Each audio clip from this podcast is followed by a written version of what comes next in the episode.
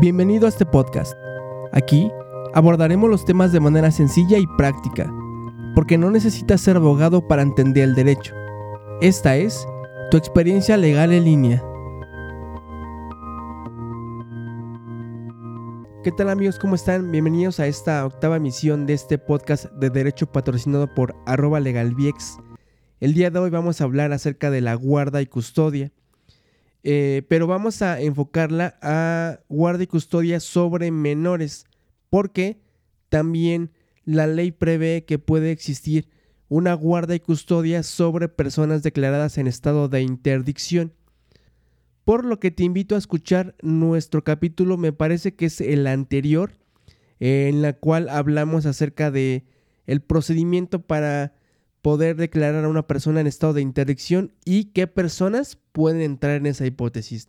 Ahora bien, eh, la guardia y custodia refiere tanto al cuidado como la protección de un menor.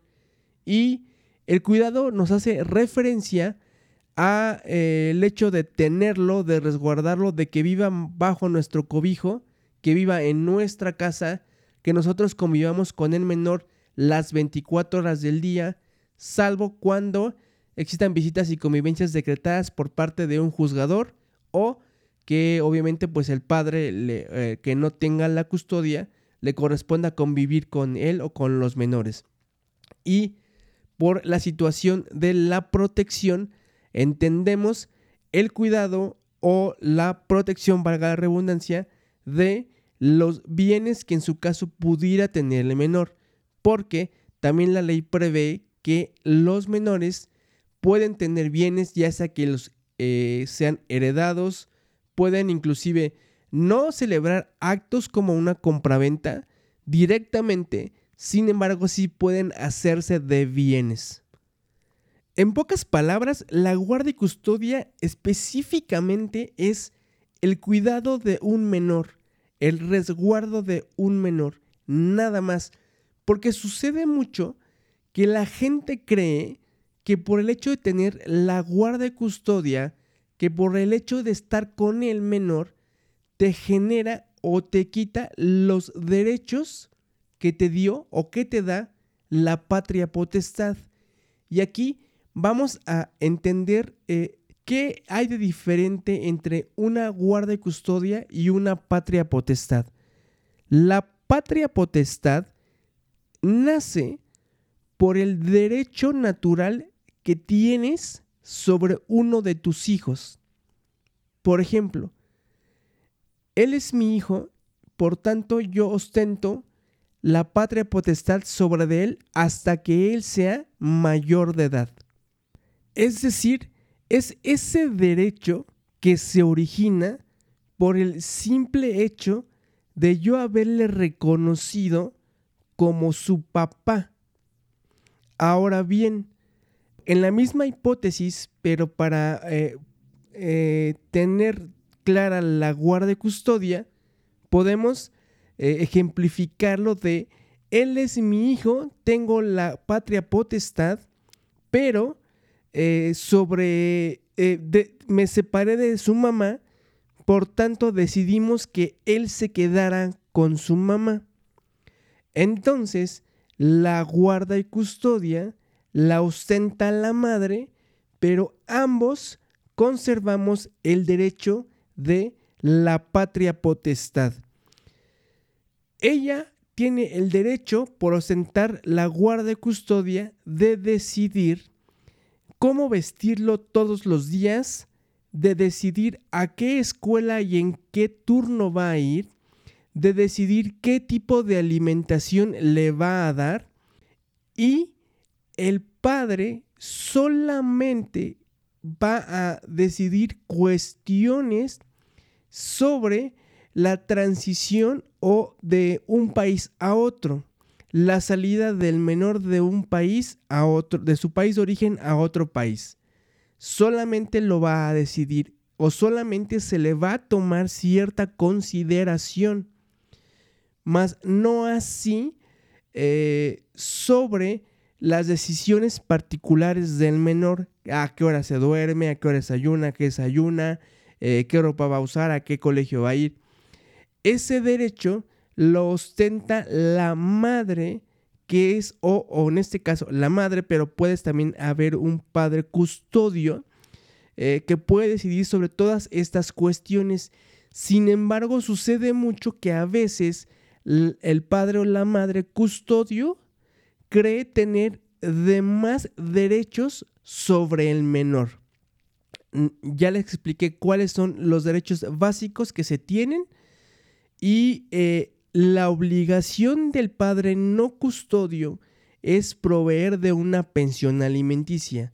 También tenemos un capítulo de pensión alimenticia que les invitamos a que lo sintonicen para que vean eh, y entiendan un poco cuál es el significado de la pensión alimenticia y qué rubros son los que comprenden la pensión alimenticia, también la forma de calcularse, etc.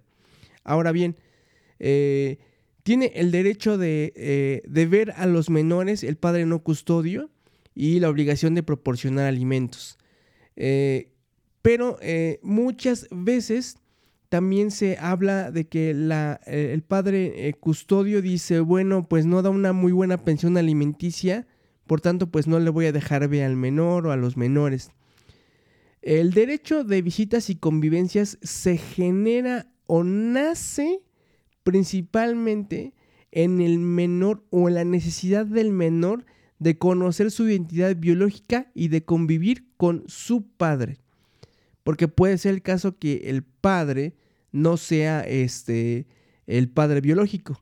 Entonces eh, ahí tiene el derecho de vivir, de convivir y de visitar al padre que le reconoció con el carácter de hijo.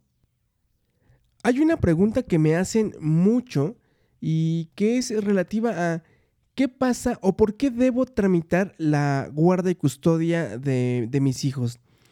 Y vamos a suponer, eh, yo tengo, con mi esposa tenemos hijos en común y de repente nos separamos. Entonces eh, yo como soy muy mala persona, pues en algún momento voy a, visitar a mis hijos y en el momento en el que eh, entro a la casa por ellos, me los llevo y ya no los regreso. Eh, mi esposa evidentemente va a ir al Ministerio Público, va a tratar de hacer una denuncia por sustracción del menor.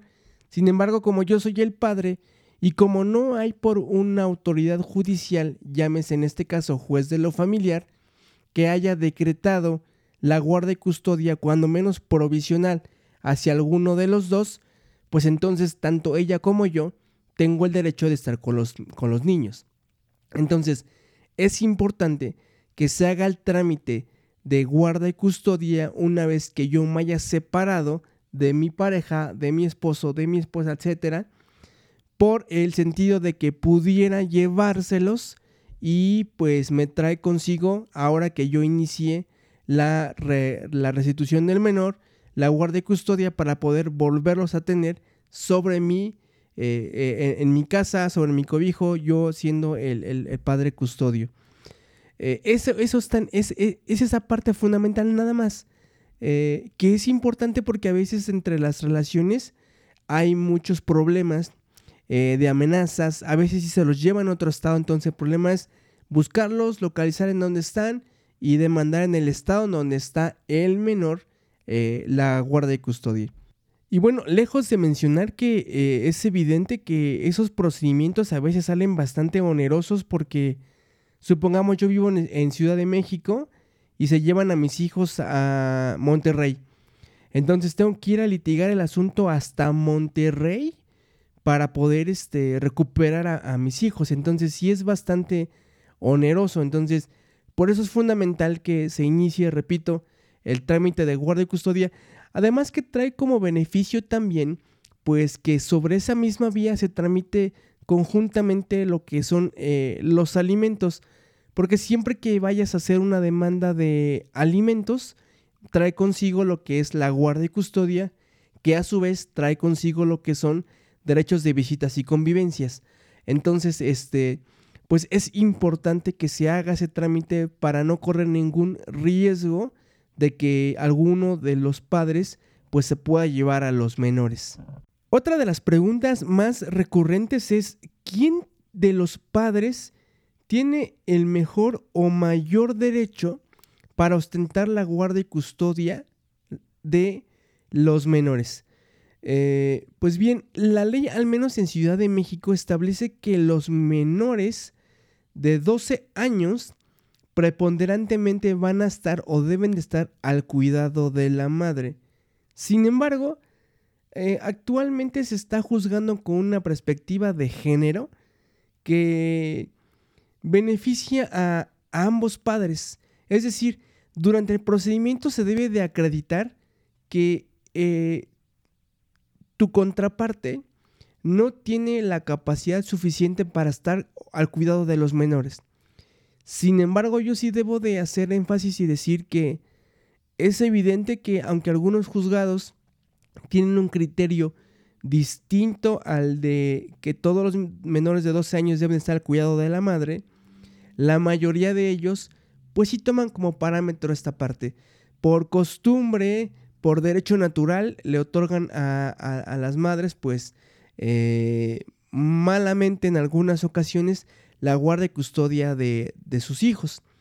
Cuando ah, durante el procedimiento pues se puede verificar que pues la mamá les golpeaba, los violentaba, los trataba no les daba de comer, etc.